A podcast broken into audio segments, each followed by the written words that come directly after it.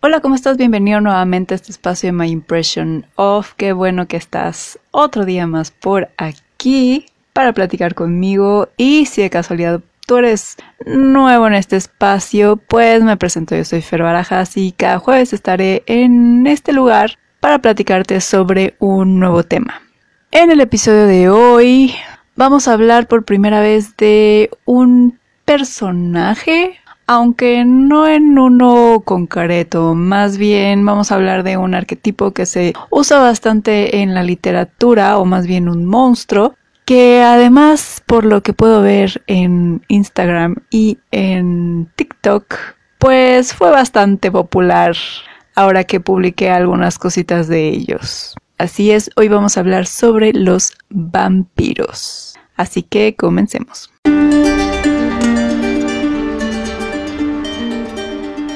Así es, esta va a ser la primera vez que hablemos sobre un personaje o un monstruo, como lo quieras llamar, eh, que la verdad es bastante común, bastante popular en muchas de las historias. Y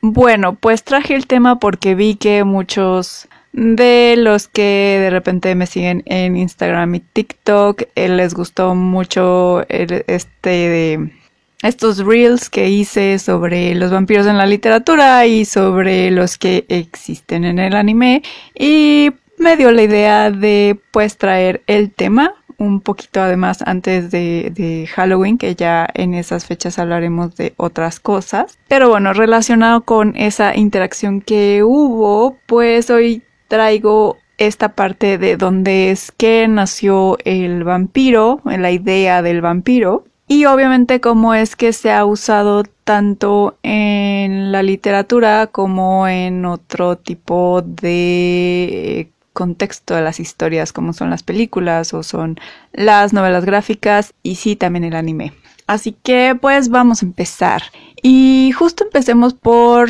la palabra vampiro, que la verdad se puede rastrear a más o menos finales del siglo XVIII y en esta parte de lo que sería Europa del Este, que la tenemos relacionada muchísimo, sobre todo por Drácula. De hecho, podemos rastrear la figura de lo que podríamos llamar vampiro o más bien un personaje en concreto chupasangre se puede rastrear todavía más atrás. De hecho, en la época de los sumerios existía esta creencia de un ser llamado Equimus de que eran demonios o espíritus de personas fallecidas que en los desiertos pues chupaban la sangre de aquellos que llegaban a perderse en estas áridas tierras, que así como decíamos en el episodio pasado de lo que pueden explicar ciertas historias o ciertos mitos, creencias, pues se podría decir que esta era una forma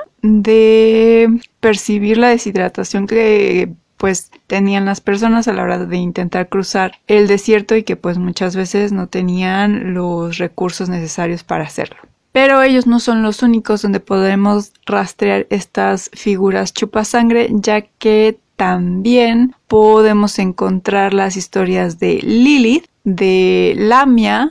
de las Tringes, o incluso de las tlahuepuchis, que estas casualmente son figuras femeninas de las culturas babilónica, griega y maya respectivamente, que se les atribuye también esta parte de que chupaban la sangre específicamente más hacia los bebés y la razón por la cual podemos o se tiene la creencia de que pudieran haber surgido estas figuras femeninas chupasangre y que sus víctimas fueran como tal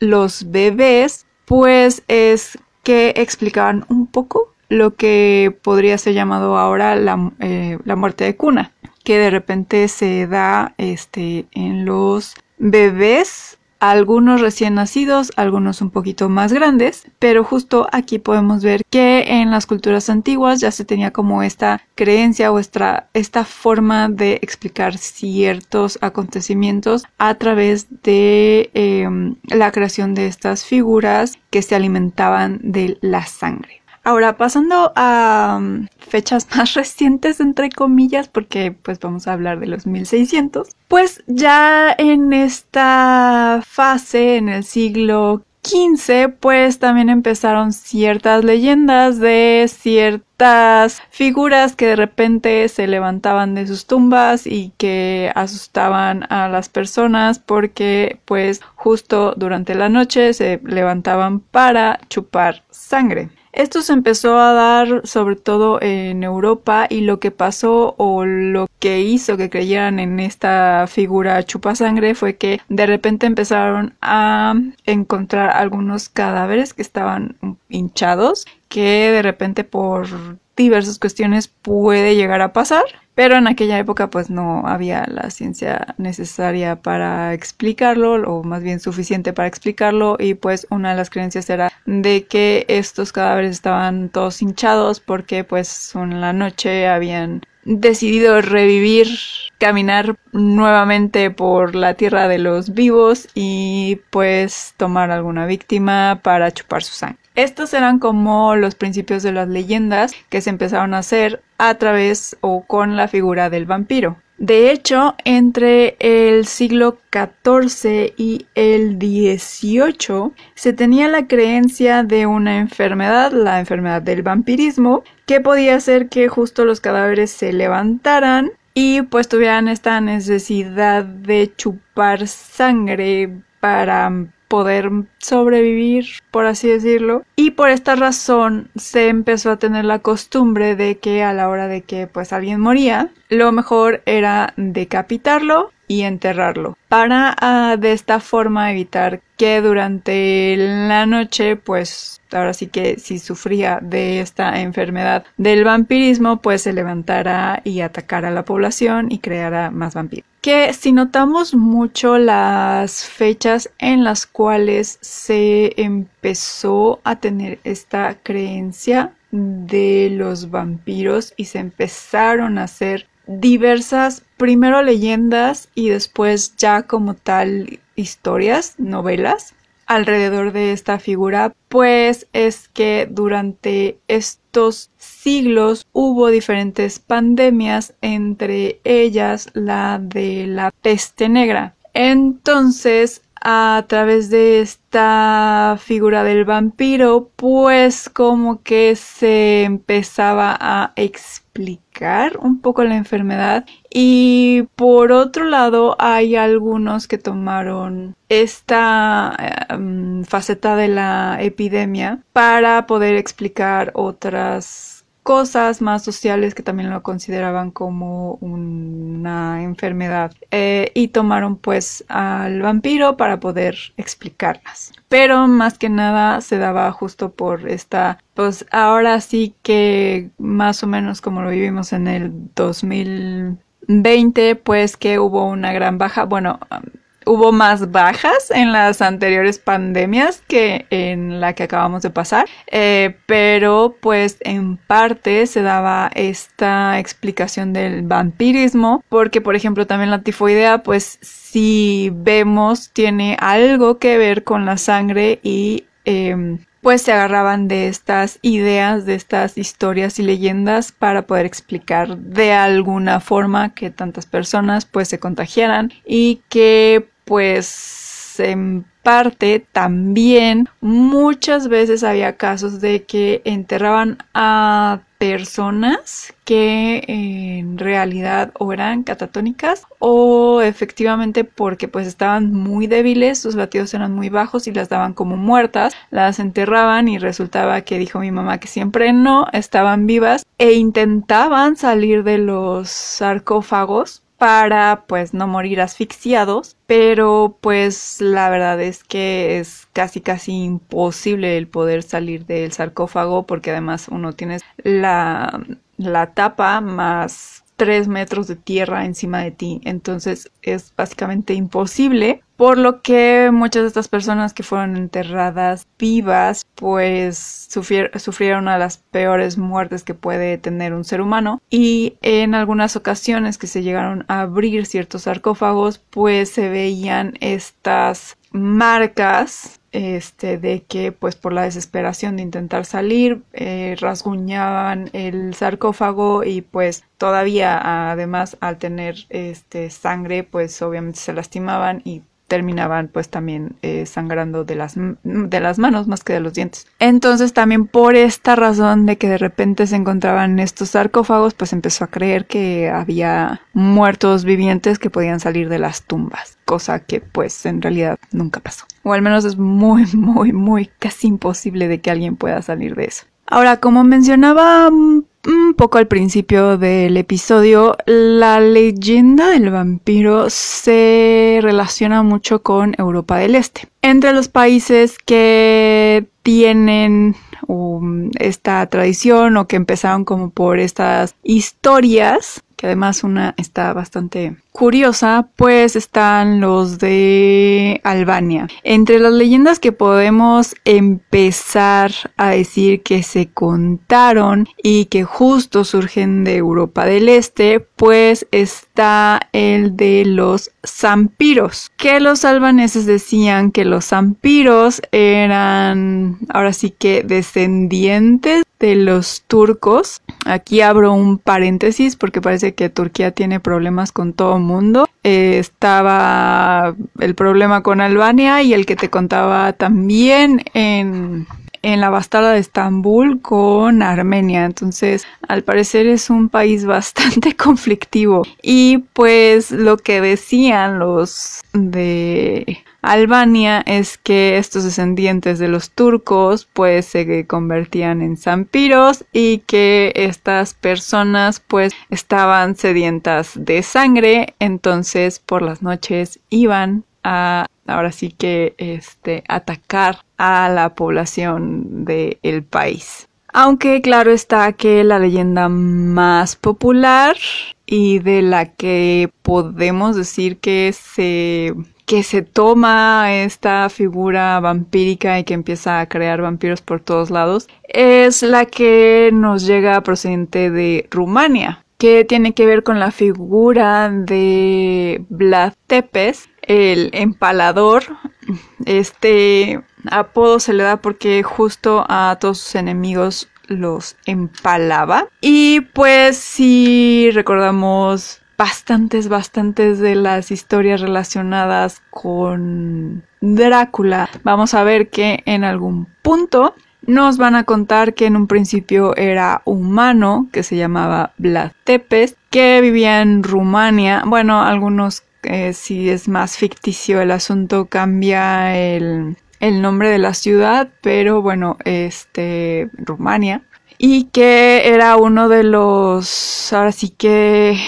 líderes más sanguinarios por empalar a todos sus, adversarios y que relacionado, derivado de esta maldad, pues fue que se transforma en vampiro. Bueno, y esta leyenda de Vlad Tepes, como mencionaba este hace nada, pues justamente es de donde surge la idea de Bram Stoker o al menos una de las ideas de donde surge la idea de Drácula. Como tal, sí, en cuestión de historia y todo eso, em, pues toma la figura de Vlad Tepes, que sí existió, y además se cree, no hay como tal registros de que también se pudo haber inspirado de las antiguas creencias irlandesas sobre la presencia del, espero pronunciar bien esto, Dark Dul, que justo también era una figura que se alimentaba de sangre. Entonces digamos que ya estaba un poco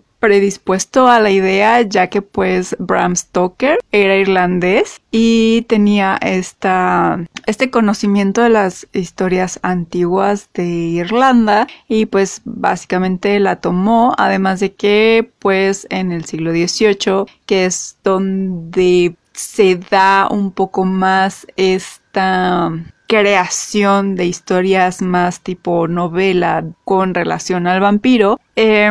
pues también toma estos elementos de las de las epidemias de la peste que había en Europa, además de otras ideas que ahorita hablamos cuando pase a la parte de la literatura, más que nada al arquetipo o a lo que representa el vampiro en muchas de estas historias, ya dejando un poco de lado esta parte de las leyendas de las Tlahuepuchis o de Lilith, que bueno, Lilith en parte podríamos decir que es parte también de la literatura porque pues la Biblia es literatura, de hecho es el libro que junta bastantes, bastantes de los géneros literarios, pero pues no estoy segura de que hablemos de eso en algún momento en este podcast, pero bueno, eh, Lilith más que leyenda yo la, la consideraría como igual una figura un poco literaria, pero bueno, pues también tenemos a los, a los amperios, este,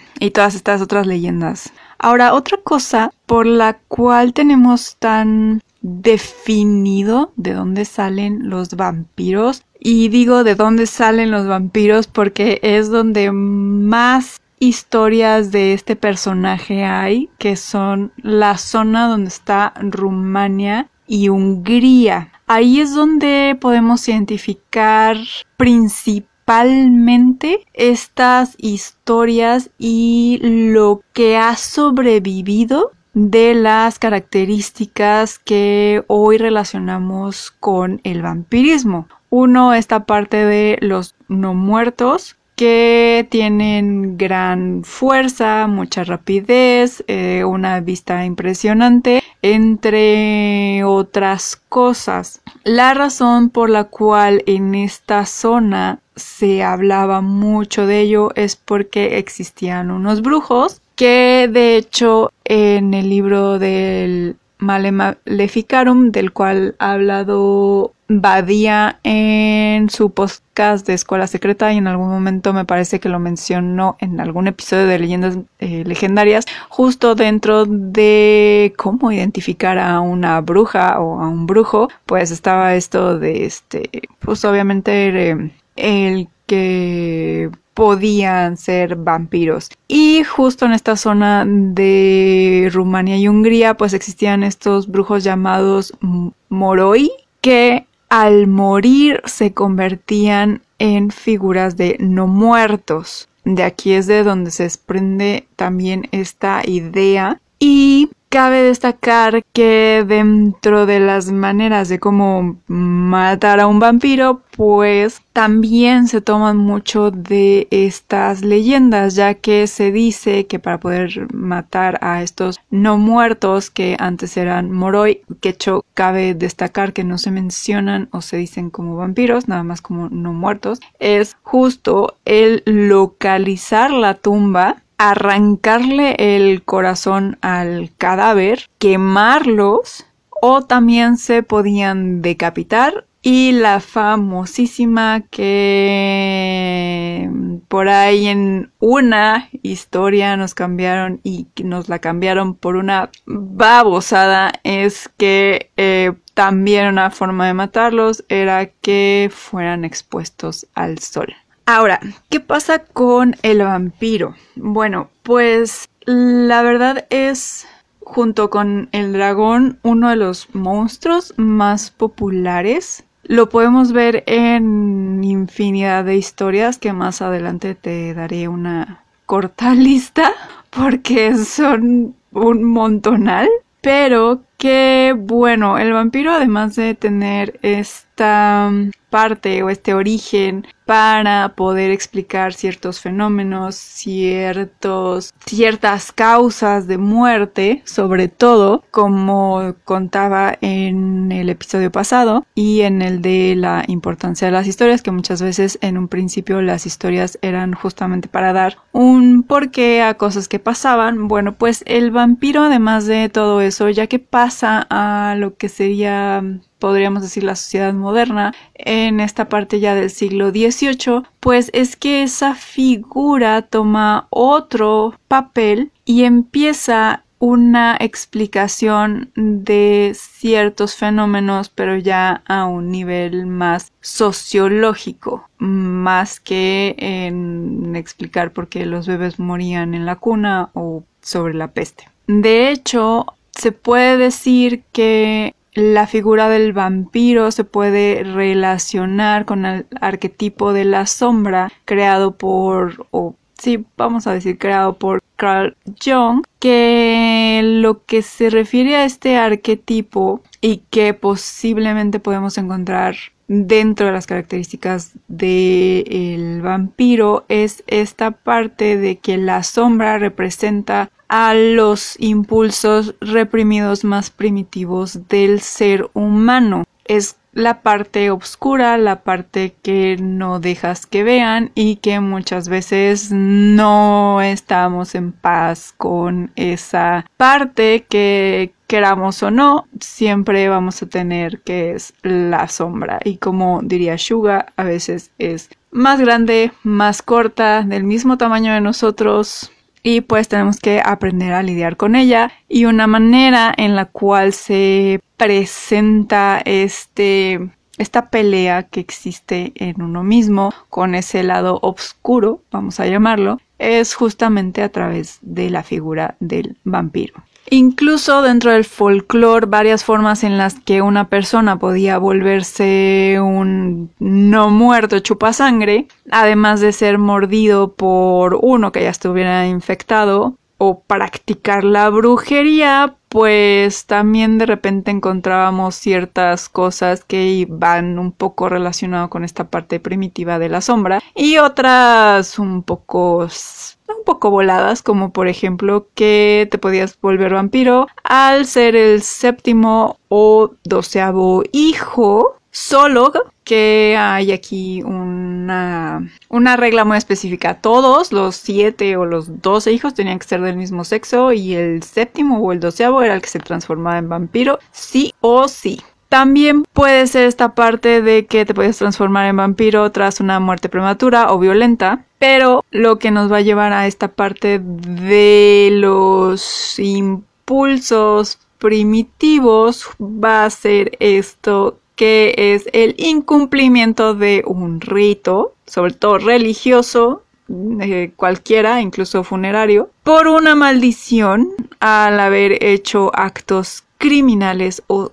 o de sacrilegio. ¿Qué pasa con esta parte de los ritos religiosos y con esta parte de la maldición por acciones criminales o de sacrilegio? Pues básicamente en esa época los que mandaban y los que imponían lo que era la moral, la moral, la ética y todo lo bueno en este planeta, pues justamente era la iglesia y esa parte pues mm, como siempre se ha sabido, pues muchas veces permea hacia lo que son las normas sociales e incluso hasta las normas políticas. Entonces, pues básicamente si no cumplías lo que la sociedad dictaba, eras un paria y por ende podías transformarte en vampiro por una maldición al ser una desgracia para tu familia por no haber cumplido las normas. Todas estas ideas tanto las de origen de las primeras figuras chupasangre por estas formas de matar a un vampiro, a un no muerto eh, de la tumba, el sol y todo lo demás, así como estas leyendas que se contaban a los niños para que cumplieran las normas impuestas, pues obviamente pasaron al terreno de la literatura, que durante mucho tiempo pues la literatura ha sido un terreno bastante vasto donde se ha podido criticar ciertos aspectos de la sociedad en todo nivel, además de eh, intentar encontrar una respuesta a preguntas que desde que el ser humano es ser humano, se ha preguntado cómo puede ser qué es lo que hace humano al hombre. Hombre entiéndase como especie animal hombre, este Homo sapiens. Y también pues se ha dado este espacio para también explorar argumentos filosóficos, teológicos e incluso hasta científicos. Básicamente, si nos ponemos a pensar en esta figura de, del vampiro como tal, vamos a encontrar que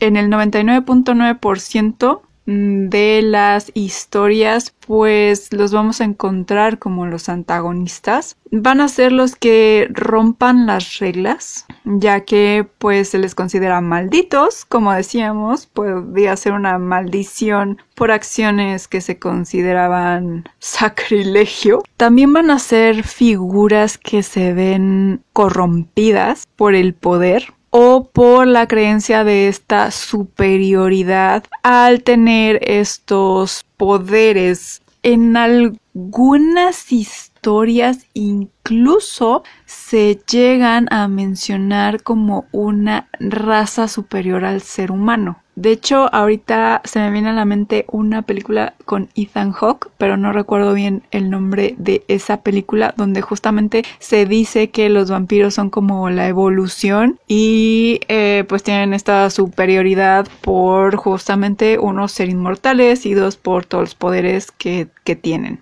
Que cabe destacar que en la mayoría los poderes son similares en todos y no se andan inventando cosas de leer el futuro seguramente alguien ya captó que no voy a incluir cierta historia en, en este episodio. Y si no, pueden escuchar el episodio de relaciones tóxicas. Prosigamos. Ahora, justamente por todas estas características que se le dan al vampiro, da una licencia que permite cuestionar lo que es en realidad, como te decía, esta parte de entender por qué el ser humano tiene ciertas características y por qué, es lo que lo hace humano, qué es lo que lo diferenciaría de los demás animales que existen en, en este reino. Y también permite cuestionar otros conceptos como es la muerte, la sexualidad y la sensualidad, que en esos tiempos en los que empiezan a surgir estas historias de los vampiros pues era algo mal visto, era pecado. También podemos ver esta parte de la corrupción del ser humano y lo que puede conllevar. O sea, básicamente sí es como una forma de explicar lo que serían los bajos instintos de lo que, además de las cosas que queremos ocultar, de que pues no debería de, ser bien visto en la sociedad. Que otra cosa que caracteriza mucho a esta figura es que no se ha mantenido estática. Posiblemente porque como al ser una figura o un monstruo inmortal como pocos en las historias, esta figura ha evolucionado, no se ha quedado estática. Y si vemos, por ejemplo, los cuestionamientos que existen en Drácula, que tienen unos cuestionamientos más al puritanismo que existía en esa época victoriana y transformar la peste en esta enfermedad vampírica más que nada y ver justa esta parte muy más que sensual, sexual dentro de la historia de Drácula. Si lo comparamos, por ejemplo, a vampiros ya más para acá, más de nuestra época, pues la que podemos decir que es la reina de las novelas de vampiros es nuestra querida este, Anne Rice, que nos dejó una vasta, vasta, vasta colección de libros sobre eh, vampiros y que por ejemplo hay Anne Rice como te platicaba un poquito en el episodio donde hablé sobre ella pues ella toma esta figura del vampiro para dar otro tipo de cuestionamientos sobre la sociedad en la que ella vivió y también como para enfrentar esta idea de lo que en realidad es la muerte y qué podría pasar si por el temor a ella se llegara a esta inmortalidad que además hablaba de que al tener tanto tiempo en la Tierra, por ejemplo, con Louis, explica esta separación de lo que en un momento lo hizo humano y que con el pasar del tiempo se fue degradando y lo único que podía hacer era contemplar lo que las personas hacían como en su día a día, el comprender y hacer arte sobre todo y el poder tener esta sensibilidad más que nada porque pues ellos o nosotros los seres humanos tenemos la capacidad de sentir diferentes emociones que en los vampiros muchas veces lo que vamos a ver dentro de las historias de Anne Rice es que se van perdiendo en parte por esta monotonía en parte porque ya lo vieron todo y se pierde como ese encanto que en algún momento se tenía de la vida. Entonces podemos ver que cada quien toma al vampiro para hacer de él ya sea una crítica a la sociedad, ya sea explorar otras partes del ser humano, esta parte más filosófica, o simplemente explicar lo que vendría siendo la sombra que muchas veces se ha querido ocultar pero que pues está muy presente en todos nosotros y bien lo explica Carl Jung en esta en su trabajo donde explica más que los arquetipos, más bien lo que, más bien las facetas del el ser humano. Y cómo es que cada una de ellas nos forma, nos da personalidad y pues tenemos que convivir con, con ellas algo que también nos explica Hess en el libro de Demian y si tú eres Army pues seguramente ya conoces la teoría de, de la discografía de BTS y quién representa qué dentro del grupo. Este pero bueno en el caso del vampiro pues le tocaría explicar lo que es la sombra que llevamos y entonces, ahora, ¿dónde es que podemos encontrar vampiros? Pues la verdad es que los podemos encontrar en todos lados. Incluso hay personas que dicen que hay, gente que pueden ser vampiros de energía porque al simple hecho de estar junto a ellas mm, se siente un ambiente pesado y pues te va robando casi casi un pedazo de tu alma. Pero bueno, ya poniéndonos así más en el ámbito donde efectivamente sí existen los vampiros, que son en todas las historias que escuchamos y leemos, pues en la parte de los libros hay un sinfín, así que los que voy a mencionar aquí son simple y sencillamente un puñado y de los que me parecen a mí tienen de los, bueno, lo que efectivamente es un vampiro. Que claro, tenemos que empezar con Drácula de Bram Stoker. También tenemos El sueño del febre de George R.R. R. Martin. Que la verdad creo que casi nadie conoce este libro porque es, siento que es opacado por Game of Thrones, sobre todo desde que salió la serie, pero también es de el mismo autor y en este caso es libro único. Y creo que inclusive lo escribió antes de Game of Thrones. De eso no estoy muy segura. Se publicó en 1982.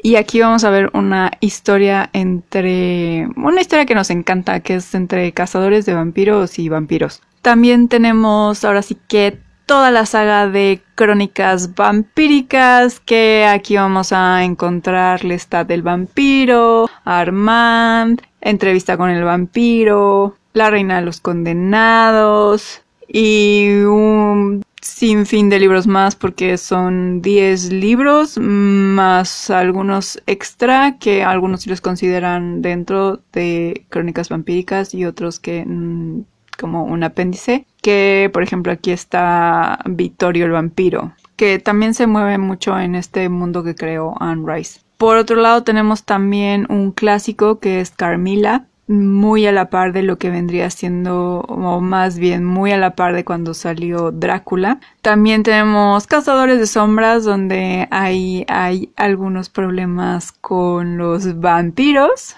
Por otro lado, también tenemos Déjame entrar, que esta tiene versión live action, tanto de su país original, que es Suecia, y también está la versión de Estados Unidos, que la verdad te recomiendo que uno, primero leas el libro y dos, si te animas a ver una de las adaptaciones, que mejor sea la sueca, está más apegada y da más miedo. Que esta posiblemente sea una de las historias mm, más contemporáneas ya que habla de un chico que sufre bullying y que eh, una noche conoce a él que no sabe que ella es vampiro, él le pide que la deje entrar, el chico la deja entrar y pues al enterarse de la historia empieza a, a cazar a los bullying, a los bullies del chico. Entonces aquí vamos a ver si una historia bastante, bastante contemporánea y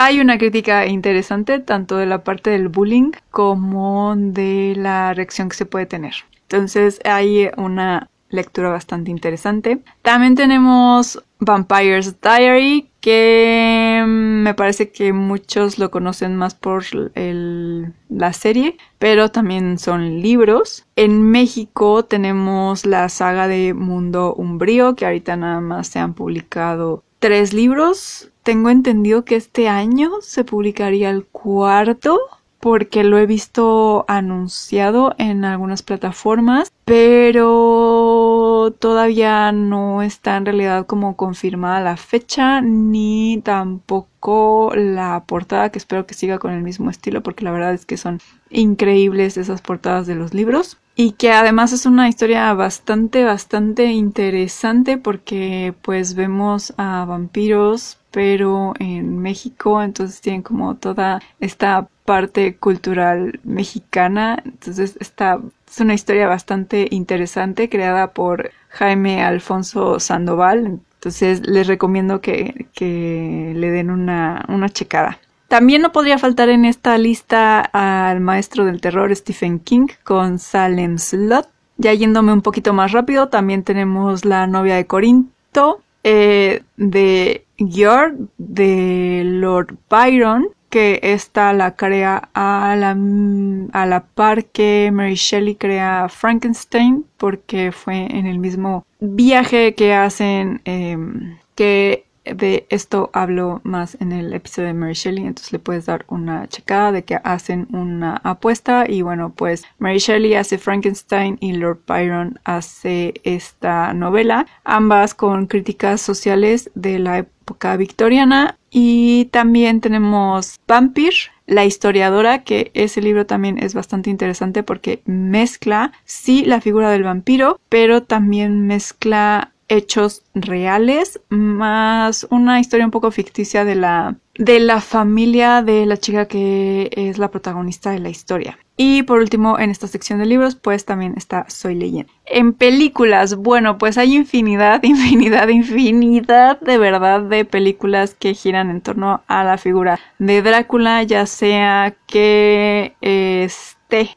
muy apegada a la versión de Bram Stoker o existen muchas otras que sí toman elementos, toman la figura de Drácula, pero pues hacen y deshacen a su antojo simple y sencillamente para que sea la figura antagonista de la historia. También tenemos a Nosferatu, el vampiro de Dusseldorf, Van Helsing, obviamente, el baile de los vampiros, las versiones en película de entrevista con el vampiro y también de la reina de los condenados. Por otro lado, también tenemos una interpretación, bueno, algunos la aman, otros la odian porque Robert Rodríguez es un poco controversial en sus, en sus películas, pero está del crepúsculo al amanecer. También está la versión live action de Blade otra película que a mí me encanta y que yo muy al principio pensé que de verdad era un cómic, pero resulta que no, que es Underworld, que me parece que tiene una de las figuras femeninas mejor diseñadas en cuanto a heroína, que es Celine. Entonces, eh, según yo, es, creo que está la segunda de las películas en Netflix. No entiendo por qué nunca han puesto la primera. Ojalá la pongan, porque la verdad es bastante, bastante buena. La segunda también. La tercera no tiene mucho que ver con los vampiros. Este, y ya después como que la historia se va diluyendo un poquito pero lo que es la primera y la segunda, la verdad es que es una de las mejores historias que crearon relacionada en los vampiros y hombres lobo y este enfrentamiento que se crea entre, entre ellos. Em, y te digo, yo pensaba muy, muy al principio que sí era un cómic, pero no, la historia fue creada directamente para película. Por otro lado, también tenemos What We Do in the Shadows y una de las películas más queridas de los fans más férreos de Tom Hiddleston, que es Only Lovers Left Alive. Pasando a las series de aquí, la verdad es que junté un poco también el anime porque pues al fin de cuentas pues tiene el formato de serie, aunque es con dibujos animados, entonces aquí mezclé las dos. Y en esta parte, pues tenemos que empezar obviamente con Helsing, que hay dos versiones, que es Helsing y Helsing Ultimate. Me parece que Helsing Ultimate la puedes encontrar todavía en Netflix. Em, mi anime favorito, una de las mejores versiones de Drácula, a mi parecer. Aunque al principio se y durante casi casi toda la serie se presenta como Alucard, que Cabe destacar, y si lo lees al revés, Alucard es Drácula y muchas veces se presenta a Alucard como el hijo de Drácula. Espero no haberte revuelto con esa explicación. Pero bueno, a mí se me hace una de las mejores representaciones de, mm, del vampiro y más que nada de Drácula como antagonista. Por otro lado también está The Originals, que en mi opinión es mejor que Vampire's Diary, que The Originals se originó de uno de los personajes que es Niklas Michelson, que cuando se presentó en Vampire's Diary causó mucho furor y decidieron hacer The Originals con toda la familia Michelson. Y más allá de toda la parte de novela y de este, pues como esta parte mágica, siento que también ahí hay varios cuestionamientos en sobre todo con el personaje principal que es Niklas, que tiene como esta lucha de que siempre fue el, el malo para intentar sobrevivir pero que al final termina siendo el ejemplo de la dualidad que puede existir en una persona y la verdad mm, a mi parecer debió terminar justo en The Originals y Legacy o algo así se llama la serie que habla de su hija. Esa ya no la vi, pero esa ya se me hizo too much. Este, me parece que el final que hay en The Originals era lo necesario y pues justo me parece una buena representación de esta dualidad y de muchas veces la lucha que tenemos internamente y pues explicada justamente por parte de, de la visión de los vampiros que todavía llevan el nivel un poquito más allá. Además, también está la serie de sombras tenebrosas que sí, al principio fue una serie que Mm, siento que no tuvo tanto cariño como los Locos Adams o la familia Monster, pero aún así tuvo unas cuantas temporadas y después Tim Burton la llevó a la pantalla grande de la mano de Johnny Depp. Mm, tengo que admitir, uno de sus mejores trabajos, pero pues es divertida. Igual la serie es bastante divertida, eso sí no sabría decirte dónde la puedes encontrar. Este, pero pues ahí hay fragmentos en YouTube porque YouTube lo tiene todo. Entonces por eso te digo que pues, estaba estaba algo divertida por lo que pude ver ahí en las comparaciones. Regresando un poquito al anime, pues también estaba Trinity Blood y Blood Plus yéndome más para los 90, para los que crecimos en esa época, mm, seguro recordamos Buffy la casa vampiros y después se desprendió Ángel, que también era el novio de Buffy y pues después tuvo su propia serie que era más como detective, más que eso de este el enfrentamiento y los cazavampiros, era más como tipo detective, pero mm, no duró tanto como la serie original, como muchas veces suele pasar con los spin-off. Por otro lado también está El Señor de las Tinieblas, Moonlight, que era de Warner, también de este estilo detectivesco. De hecho, el personaje principal es un vampiro detective y tampoco duró mucho. No es que fuera mala,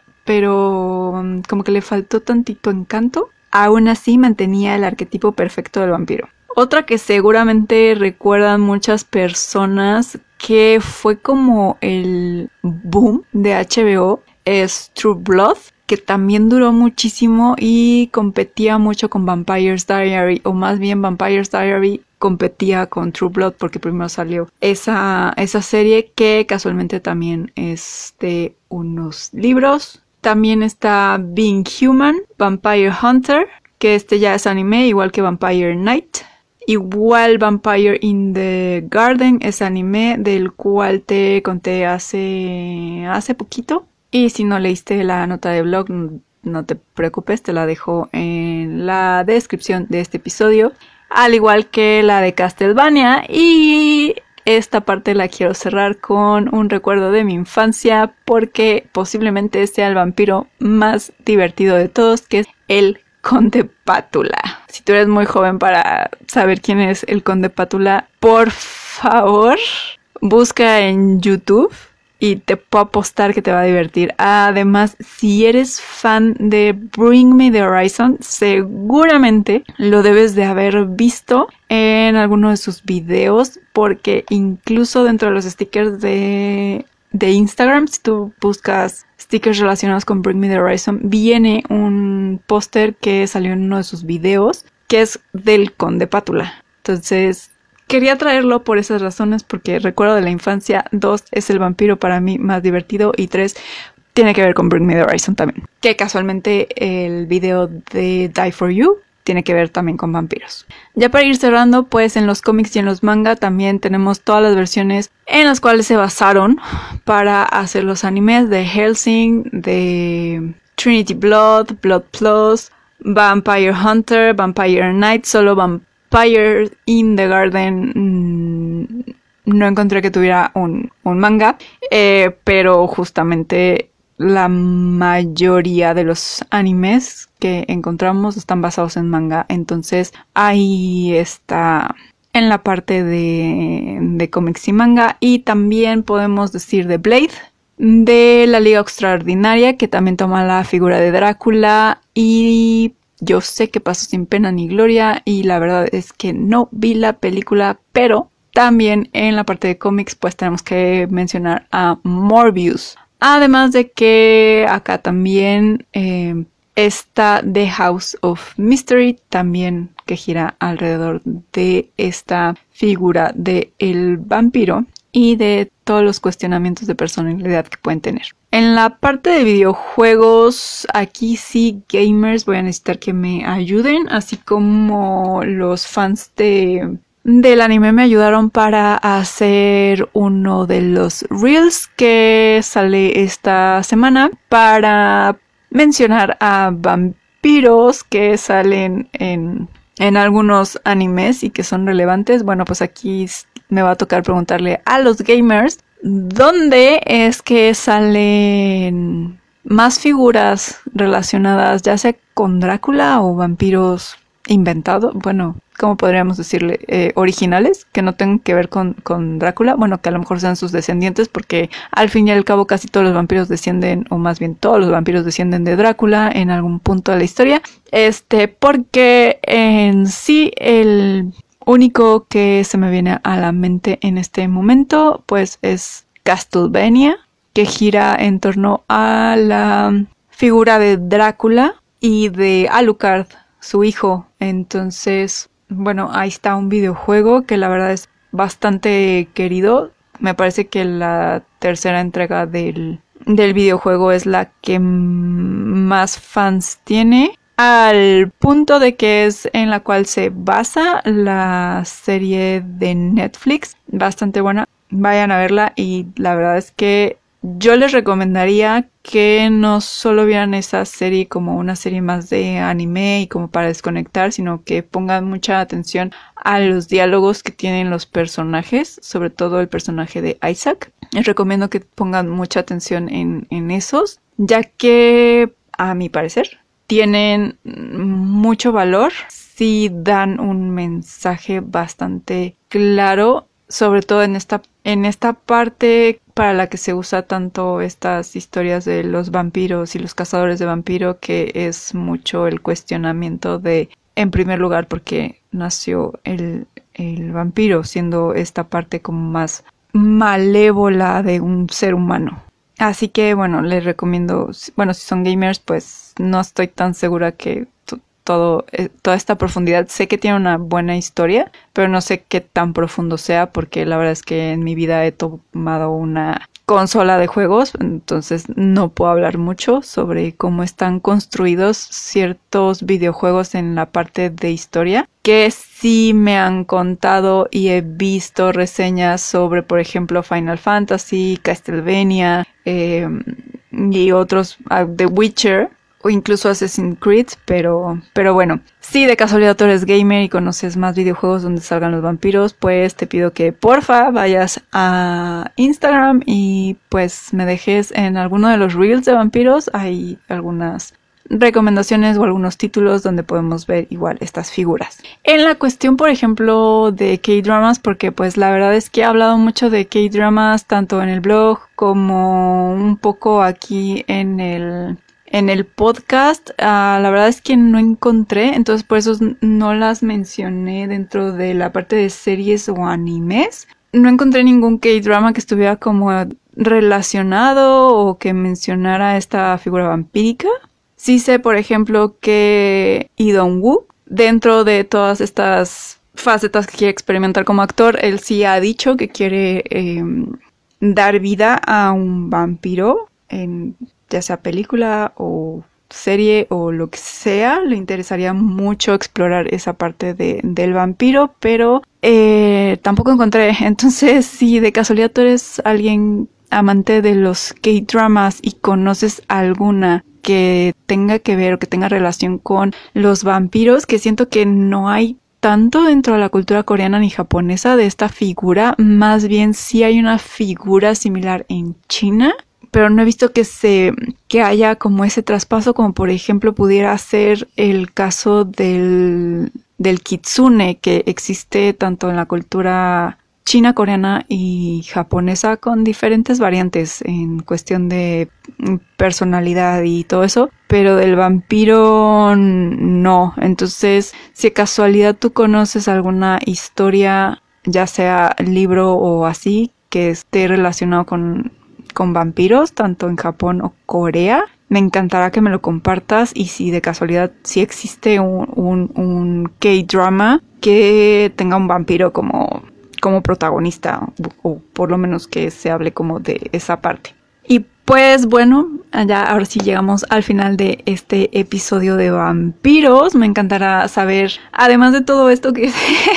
que, que te pedía, si de casualidad eres amante del K-drama o gamer, bueno, también que me cuentes cuál es tu historia de vampiros favorita. ¿Cuál no es tu favorita? Sé que hay muchos detractores de la serie, más bien de la película y los libros que no mencioné y no pienso mencionar. Este, y cuál es el vampiro que mm, más te llama la atención. Sé que hay varios ahí que van a, a, lo mejor a decir que Alucard de Helsing, pero pues me encantará que tú me des tu, tu opinión. Y pues bueno, ya nada más me queda despedirme. Si ahora sí que quieres conocer más de toda esta parte de libros, literatura, adaptaciones, que sean de vampiros o no de vampiros, también pueden ser de a lo mejor kitsunes u otros monstruos fantásticos que nos rodean y nos encantan, bueno, pues quieres conocer más de, ellos y además también de los autores que nos dan estas grandes historias, bueno, te pido que, eh, o más bien te invito a que me sigas en Facebook como My Impression of Things, en Instagram y TikTok como My Impression of.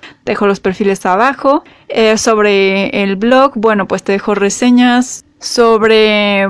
varias historias que he hecho. Bueno, de hecho, además de las reseñas que he hecho sobre Vampires in the Garden, entrevista con el vampiro y Castlevania, entre otra que pueda se me esté borrando ahorita en de momento, pues también te voy a dejar un enlace por si le quieres dar una leída a un un pequeño relato que hice alguna vez sobre vampiros. Me encantará si le das una leída y me dices qué te pareció. Además de que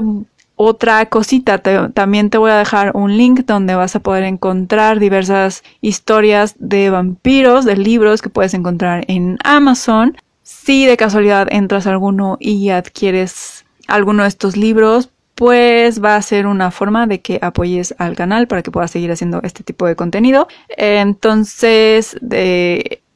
hace unos episodios atrás empecé a poner estos links pero pues de todas formas voy a ver si,